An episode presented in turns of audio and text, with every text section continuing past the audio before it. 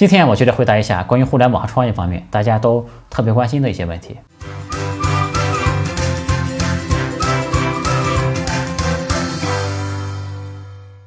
有趣的灵魂聊科技人文，我是李自然。嗯，我们上一次也说了，我们会专门拿出一期节目来回答一些大家都特别关心的问题啊。我们公司现在也是有一位可爱的修饰的小妹子啊，她会把这些问题都整理出来，然后问我，由我来给大家做回答。嗯，那我们现在开始吧。问题一：如果要做一个 APP 实现一个功能，大致的流程是什么？一定要会编程吗？嗯，做一个 App 或者实现一个功能，最必不可少的环节大概有这么几个啊：需求设计、开发。测试对吧？先有人提出需求来，我们要干一个什么事儿，然后呢，由设计师和产品经理完成这个产品的原型设计，然后由开发人员进行开发，然后经过测试以后才能上线啊。当然上线以后呢，还要根据呃这个用户的表现以及数据分析吧，来迭代嘛，看下一个版本该怎么做啊。这是一个必不可少的流程。嗯，当然一定要会编程，这个即便你不会编，这团队里肯定要有人会，对吧？这个编程是必不可少的。嗯。问题二。能不能讲讲互联网广告？然后就是你对微信朋友圈广告有什么看法？这个话题还是挺有意思的，我们可以稍微多聊几句。首先，这个互联网广告是现在整个互联网产业里面，嗯，最主要的盈利方式之一啊。我可以说几家公司，大家听一下，这几家公司有没有什么共同点？就是国外的 Google、Facebook、Twitter，国内的呢，头条、呃，淘宝、微博，呃，这些公司有没有什么共同点？这个答案呢，就是其实这些公司啊，本质上都是广告公司。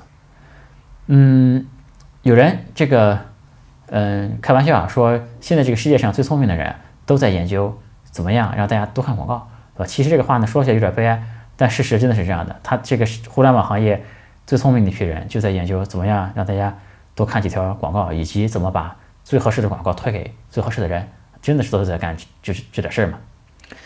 嗯，这广广告这个行业啊，就是其实它是一技术活，这个因为。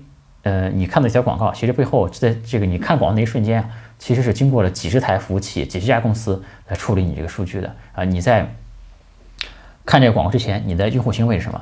他们要收集你的行为，然后做分析啊，分析你这个人喜欢看什么类型的广告，然后呢会匹配到哪些广告主，然后呢这些广告主就决定会不会在你这个用户这里来投放了，然后他们会来竞价嘛，然后他们会选出价格最高的一个广告主出来。然后呢，再决定这个页面究竟让你看到什么样的的广告啊，调用什么样的图片啊，这些东西，反正整个这个过程啊，一切都发生在几十毫秒之内啊，这其实是是一个挺牛逼的一套技术。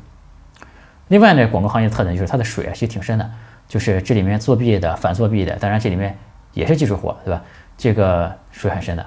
嗯，其实大量的公司就靠这个掺水啊、刷单啊，就这个广告代理公司嘛，他们就赚这个广告公司的钱。啊，另外这个广告公司本身呢，也会来卖一些这个假量的广告吧。啊，前段时间大家可以看到某个自媒体频道，对吧？被上市公司收购之后，这个披露出来的材料里面说，我们实现了粉丝数的这个持续稳定的增长，对吧？仔细一看，花了四十万买粉丝，对吧？这些事儿就是有需求嘛，一个愿打一个愿挨，对吧？有的时候这个公司里面投广告的人，他知道这个效果是假的，他还是会买，因为。他就有这么笔预算要花嘛，他总需要去买用户的嘛。那另外呢，他买的这个人，他也有主管呀。你说他的主管，他的上司为什么不管这个事儿？他他也知道这个里面量是假的，因为但他要完成 KPI，对吧？他的 KPI 是第一负责人嘛，可能是对吧？他要负责给公司做增长，所以说你别管真的假的，那我也要先完成指标吧。那这个公司的 CEO 呢，他也知道是假的，对吧？这个但是公司 CEO 也要对外宣传，对吧？也要这个讲故事。也要拉投资，对吧？所以说，这整个产业里面，嗯，哎，不能再深入讲了，对吧？我们再扒下去再讲就要出事了。问题三：博士毕业后，目前在 Facebook 担任 Senior Research Scientist Tech Lead，我的方向是 Machine Learning、Deep Learning、Computer Vision。所面临的选择是：一是待到年底升职，届时跳槽可以拿到类似 BAT 公司 Director 级别的职位；二是当前同学拉我创业，目前已经拉到天使投资。想请教一下李先生，有没有哪些指标可以来衡量一个创业项目的风险？呃，我觉得这个问题有点难回答。首先，我觉得创业是一个九死一生的事儿，它面临很多不确定性，有会发生很多很多预料之外的事情，肯定不是做个研究或者是根据几个指标就能衡量出风险的。因为我知道你是做研究出身的，但我觉得这个事儿是研究不出来的。如果能研究出来有这么一套模型的话，那 VC 要失业了，对吧？VC 没必要存在了。嗯，但我觉得这个决定是不是要创业，可以从更传统的一些思维方式，比如说用成本和收益来看。比如成本呢，就是这里面包含财务成本，包含机会成本，对吧？本来比如说你一年能赚五十万的，但是你创业呢，即便是你拿着投资，但是这个初创公司不可能给自己开高工资的嘛，你可能自己只能赚十万了，那这四十万呢，就是你的成本了，对吧？可能另外一些朋友，这个连投资也都没有拿到，那还需要自己投钱，那这个成本就需要算你投入的钱，加上你本来有可能能赚的钱，对吧？这是成本。这个如果成本太大，其实我是不太建议大家创业的，因为创业失败是一个大概率事件嘛。我是不太主张，如果这个这笔钱太影响到生活质量，我是不主张这么舍命一搏的心态去创业的。另外就要考虑的是机会成本，这个，呃，比方说有非常牛逼的公司给你 offer 了，这个 offer 呢可能对你来说非常难得，嗯，或者像这位这这位问问题的这个同学啊，这个待到年底就能升职啊，如果这个升职对你来说也比较难得，那创业成本其实就。相对比较高，呃，这个另外一方面说呢，如果你本来就在类似失业的状态，或者手头没有特别好的别的机会，这个或者是这种 offer 你随便拿，对吧？这些大公司你随便进，那其实对你来说这个成本就没有那么高，对吧？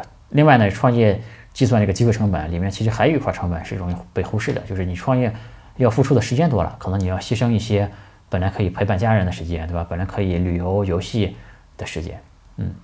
另外，我觉得就是看这个收益吧，对吧？这个其实对于创业来说，往往创业的经历本身就是一个很大的收获。嗯，如果这个创业让你觉得，哎，你现在不创业私下下，这个以后会后悔，那说明这个你创业的收益可能还是比较大的啊。另外呢，就是说，如果你刚才也说加入朋友的创业公司嘛，那这个你在这个公司里有多少股份，对吧？这个项目呢有希望做多大？嗯，其实这个都是可以稍微计算一下的，对吧？其实这个事儿就是一个。成本和收益之间的这个比率，就相当于赔率嘛，对吧？你去拿多大的成本去换一个怎样的收益啊，对吧？大家其实把创业，对吧，可以看成是一个赔率的问题。如果这赔率足够高，你对这个事儿比较有信心，那当然是可以做的。所以说，我觉得整体创业这个风险是挺难评估的，但是可以评估自己的成本以及可能的收益，再决定是不是要做啊。另外，其实就是，嗯，每个人对自己未来的规划也不一样。如果是这个。嗯，要考虑一下对自己未来的生活的影响，对吧？这个是可以评估的。比方说，有些人觉得我这辈子肯定是要创业的，那创业这个事儿，你肯定就是哪怕创业一次失败了，这对你来说也是帮助很大的，因为你的经验教训可以用在第二次创业上面。我觉得这个是要综合来考虑。嗯。问题四：如果一个人不懂技术，有 idea，适不适合在互联网公司发展呢？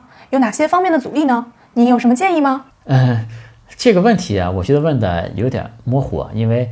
呃，我从这个问题来看，除了这个提问者，我知道他不懂技术之外，我对他是一无所知的。这样的话，我给出建议就会比较难啊。我是想说的就是，提问啊，其实还是挺关键的。大家可以正好对比一下，前面不是有个 Facebook 的人提问嘛？那个提问其实还是蛮有水平的。你可以看到，他一上来就说了他的背景是什么，对吧？他的这个方向是什么？他现在面临怎样的问题、怎样的选择，对吧？这个整个问题的框架是非常非常清晰的啊。但是这个问题在我看来好像就没有那么清楚，因为我不知道他的。性格、特长、专业、兴趣，所以我就很难给出一些建议吧。其实，如果不懂技术的话，互联网产业行业里面还有很多，比方说产品啊、运营啊，也都是很可能是不需要技术的，对吧？另外，不懂技术的话，其实也是可以学的，对吧？首先，我觉得先看看自己能干哪些啊，然后其实。我要提出一个建议，就是说，对于大家想进入一个行业的人来说，可以先找这个行业里面干过几年的人聊一聊啊。这个我觉得对于大学生也是一样的，就是如果以前没工作过，想干一份什么工作，大家可能想象中的这个工作是这样子的，但其实你进去之后，发现这工作可能和想象中的很不一样。所以说，我觉得可以在这个工作之前啊，先去找这个干过几年的人，去问一问这工作究竟是什么状态啊，这工作究竟有没有意思？这样的话呢，你再去工作就会靠谱很多，对吧？另外。就这个问题，我想最想表达就是，第一呢，就是希望大家问问题问的更精确一点。就是如果我的信息量很少，我其实很难回答的。第二个呢，就是其实，嗯，不要来找找我做职业规划，因为我做职业规划非常不靠谱，对吧？因为我就没打过几天工，对吧？我一直在创业，你让我帮别人做职业规划，那很难，对吧？打工是不可能打工的。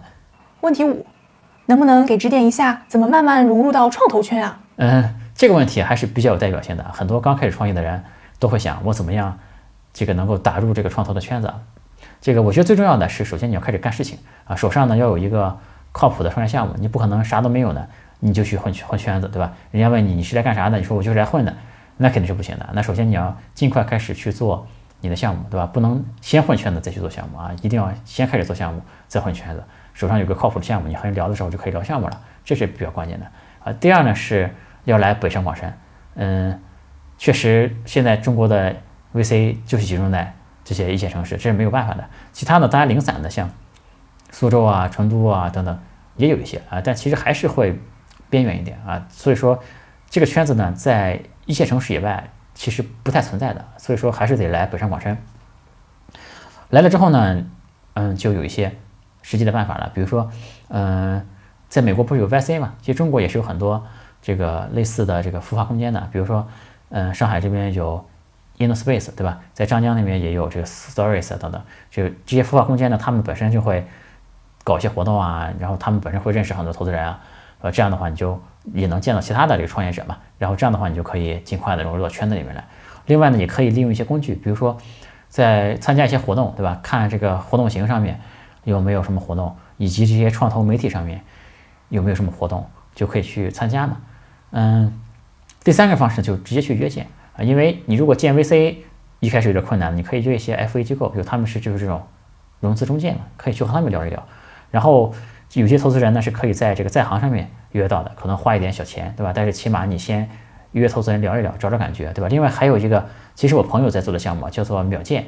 嗯，那产品其实我还没有用过啊，但是肯定是在上面可以这个花一点小钱找的一些投资人，先练练手嘛，聊一聊看看啊。其实这个创业者不要一开始上来就想这个，很多创业者啊一上来以为自己很牛逼，就要找那个最强的是吧？红杉呀、i IDG 啊这些去聊啊。其实呢，这些机会往往只有一次，对吧？你和好不容易认识一个很厉害的资本的人，你聊一次，人家一看你这个东西没有那么的靠谱，对吧？以后再聊就难了，所以还不如先。这个约一些相对比较好约的去练练手，对吧？嗯，当然这个创投圈嘛，我刚是从创业角度来说，另外也可以从投资的角度来切入，对吧？如果你能加入到一家投资机构里面去，就应聘进去吧，做个分析师或者投资经理，对吧？那当然这个机构投资机构和投资机构本身互相打交道也很多，是吧？然后他也会让你去看很多的项目，那就非常容易能够融入到这个创投圈子里面来。问题六，有什么闷声发大财的公司或者行业？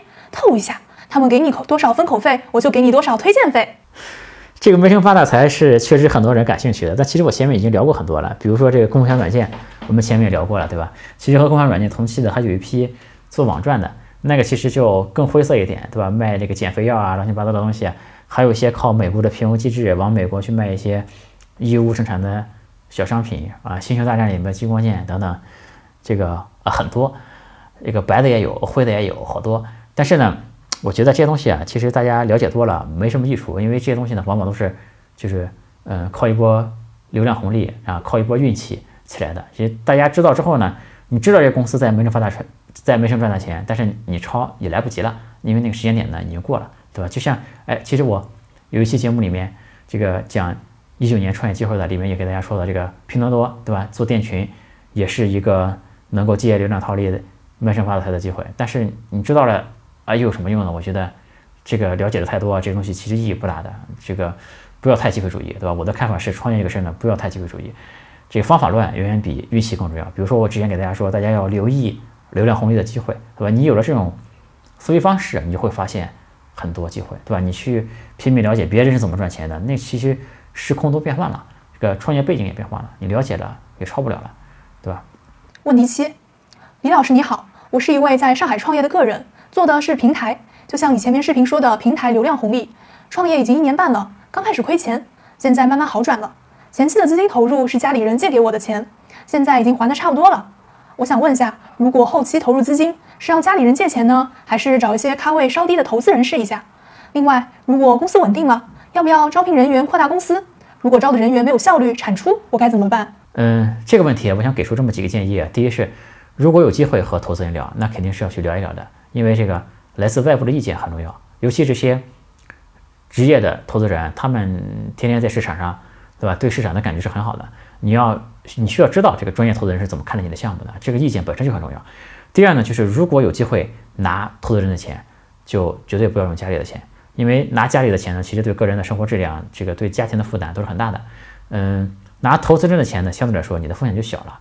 嗯，无非是稀释点股份嘛。其实我觉得这个对创业者来说是非常就是公平合理可以接受的，对吧？这个相对于拿家里钱的风险来说是更好的一个选择，往往是更好的一个选择。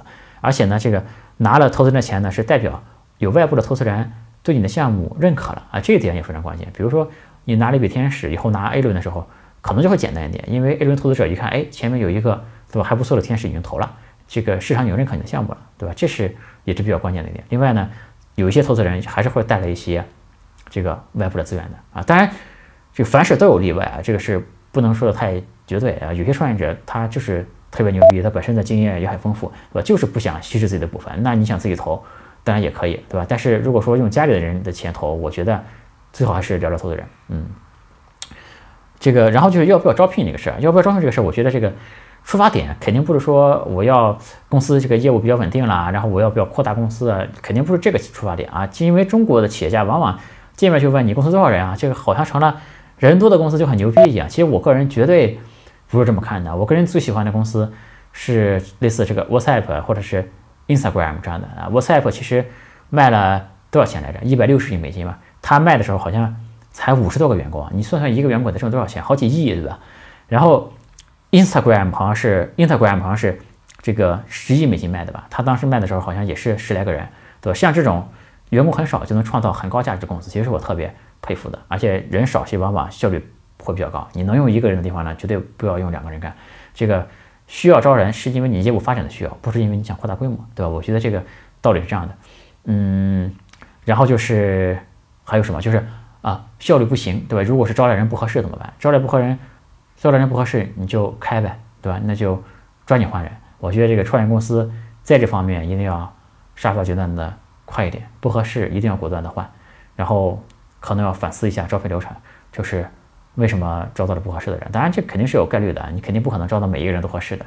但是你要看看招聘上有没有值得反思的地方。嗯，问题八，快手、抖音的背后关系太复杂了，这类怎么分析？三六零、头条、抖音一系，腾讯领投快手 C 轮之后又一轮，但是他们背后又在互换折腾。UP 主怎样才能抽丝剥茧地看待这个问题呢？求赐教，脑壳疼。呃，首先我想说，这些商业的分析方法都是有边界的，都是有适用范围的。这个问题应该是在我的一个如何判断一个公司靠不靠谱下面问的问题，对吧？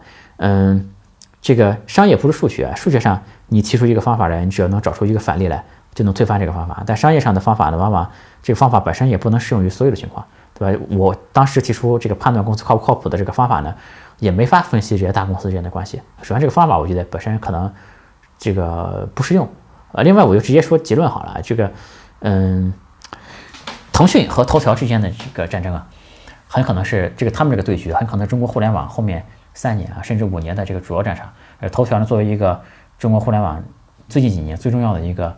挑战者吧，挑战这个类似腾讯这种最顶级的公司的这个统治地位，呃？而且甚至我觉得这个战火不一定局限在中国市场，因为出海本来微信想出海没成功，对吧？前面其实还听说过微信当时想买 WhatsApp 的，如果想买能能买下来，可能微信早就全球化了，对吧？但是当时好像马化腾在生病还是怎么样，没买下来。后来这个腾讯出海之路呢也不顺，王者荣耀什么的出海也不太成功，还被人抄袭打官司什么的，哎，这个不展开，这个。但最近呢，腾讯的这个吃鸡成功了，对吧？吃鸡在海外做的很成功。那从此之后呢，腾讯有可能能复制这一套成功的方法论，把更多的产品做到海外去了，对吧？另外，这个抖音呢，它在海外也挺成功的啊。所以说，其实这两家公司有可能会带来一波新的出海浪潮。这个，另外说说夸张一点呢，这两家公司有可能在全球范围内会展开一个对决吧，会有一些啊腥风血雨，对吧？嗯，看怎么。他们之间的关系以及这些各公司怎么站站队的，其实很简单，就是敌人敌人就是朋友，对吧？这个头条的敌人一定是腾讯的朋友，腾讯的敌人很有可能是头条的朋友，是吧？这两边，比如说头条张一鸣其实很厉害的，其实我挺看好他的，就是但是但绝对不代表张一鸣我觉得他能赢，是吧？因为马化腾那更厉害，他是教父级的，对吧？也是整个腾讯公司的实力中国最雄厚的，嗯，也是中国这个用户基础最好的互联网公司吧，嗯，这里面其实也会给创业者带来一些新的机会啊，就是。因为两家公司的竞争会带来一些兵家必争之地嘛。这个，如果你做一个项目，对吧？这是站在这些战略要冲上的，嗯，这可能大家就为了布局嘛。比如说为了牵制腾讯，对吧？为了牵制头条，对吧？它就很容易这家公司可能就能卖给像头条这种公司啊。这其实是对于小创业者的，也是一个可以考虑的方向了。嗯，问题九，融资情况中有未披露具体金额的，一般是什么情况呢？好奇。这个原因就很多，这个没法一概而论的。这个肯定是因为金额不方便说呗，对吧？有些是因为钱太少了不好意思说，对吧？有些人是，也有可能是因为钱太多了怕吓到外界，对吧？就不说。嗯，另外还有一些复杂的原因，比如说以前一些行业有人融了三百万，对外吹是两千万，那你呢可能融了五百万吧，但是你又不想撒谎，对吧？因为你撒谎往往还是有代价，还是有代价的。因为以前爆出来过，公司上市了，大家一看。这个公布的财报里面，你以前说融了多少钱，其实根本没融那么多，对吧？但是如果你对手喊了融了两千万，你如果说我就融了五百万，那起码用户对你来说就没信心了，觉得你这公司好像还不如竞品厉害，对吧？所以说这时候你你如果不想说谎话的话，你的选择就是不披露了，对吧？因为我朋友就曾经经历过这种事情，他就没有披露这个融资金额。但说不是说所有的未披露都是这种诚实的，或者是创业者在干这种事情，因为这个原因特别的复杂，各种各样的原因都会导致不披露金额。这个东西就理解成。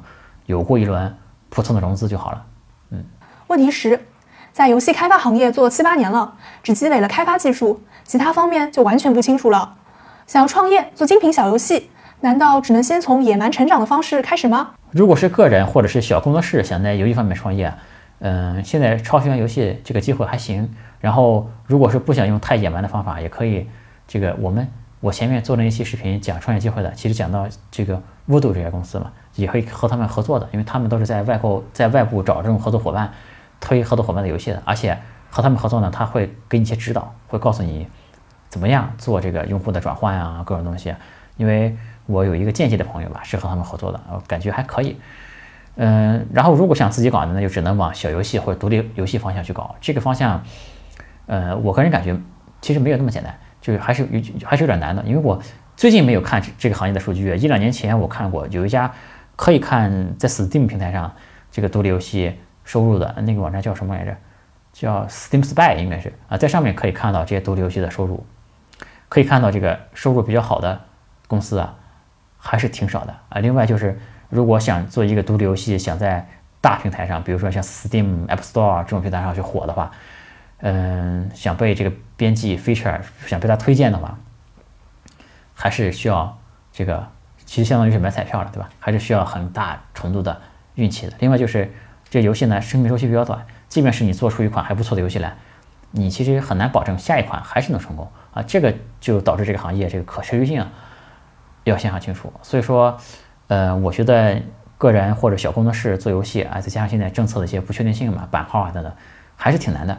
这个但是肯定会有人能做成，对吧？肯定不是说不可能做成。嗯，但整体这个方向并不是我特别特别看好的方向。问题十一，问个题外话，UP 主怎么看待九九六？其实我不太追热点，这个包括现在比较火热讨论九九六，其实我不知道大家究竟在讨论什么。首先，我觉得九九六这个问题现在好像有点互联网公司背锅，对吧？但其实很多广告公司，对吧？会计师事务所、呃律所，这个加班也是每天加到很晚很晚的，对吧？以及现在大家很羡慕的华为。在很多年前，也是加班很厉害的，还有就是餐饮行业以及一些工厂，对吧？血汗工厂大家都听说过，对吧？所以说，我觉得，嗯，互联网行业只是这些行业之一啊，并不是说互联网行业就多么不好，对吧？另外呢，其实有的时候，比如说那些开工厂的要加班，也真的不能怪老板心黑，对吧？有的时候你不这样干，确实就没法在这个市场中立足，因为这个市场中还是有一个看不见的手在调节的，对吧？另外就是说。从我们自己公司来看，就是说我们是弹性工作的。我们，嗯，创业公司，我觉得叫我的哲学吧，是我觉得要有个度啊，既不能太情怀，因为太情怀了，你没法和别人去竞争的。你，但是我也不希望太所谓的那种狼性吧，因为我觉得团队成员还是要有生活质量，还是要有一个爱好，可以打打球，是吧？可以锻炼锻炼身体，可以陪陪女朋友。而且呢，这个团队成员我是想和他们长期来合作的，不是说短期内。榨干他们的价值，然后我希望他们在业余时间还是有时间能够用来学习、用来进步的。我确实是想找一些长期的合作伙伴在一起，否则你看我现在创业这些年，有很多团队成员都是从我刚创业的第一天就和我一起合作到现在的，对吧？这样这样的话，其实我觉得也省了很多的精力，对吧？你不用老换人，老去磨合团队，对吧？这个是我觉得就是说，不同的团队有不同的风格吧，这个也不好说好坏。另外就是九九六呢，我们就是说加班呢，我们有的时候也也加班的，因为。这个公司要面临各种情况，比方说和个人一样，比方说都快高考了，你能不冲刺吗？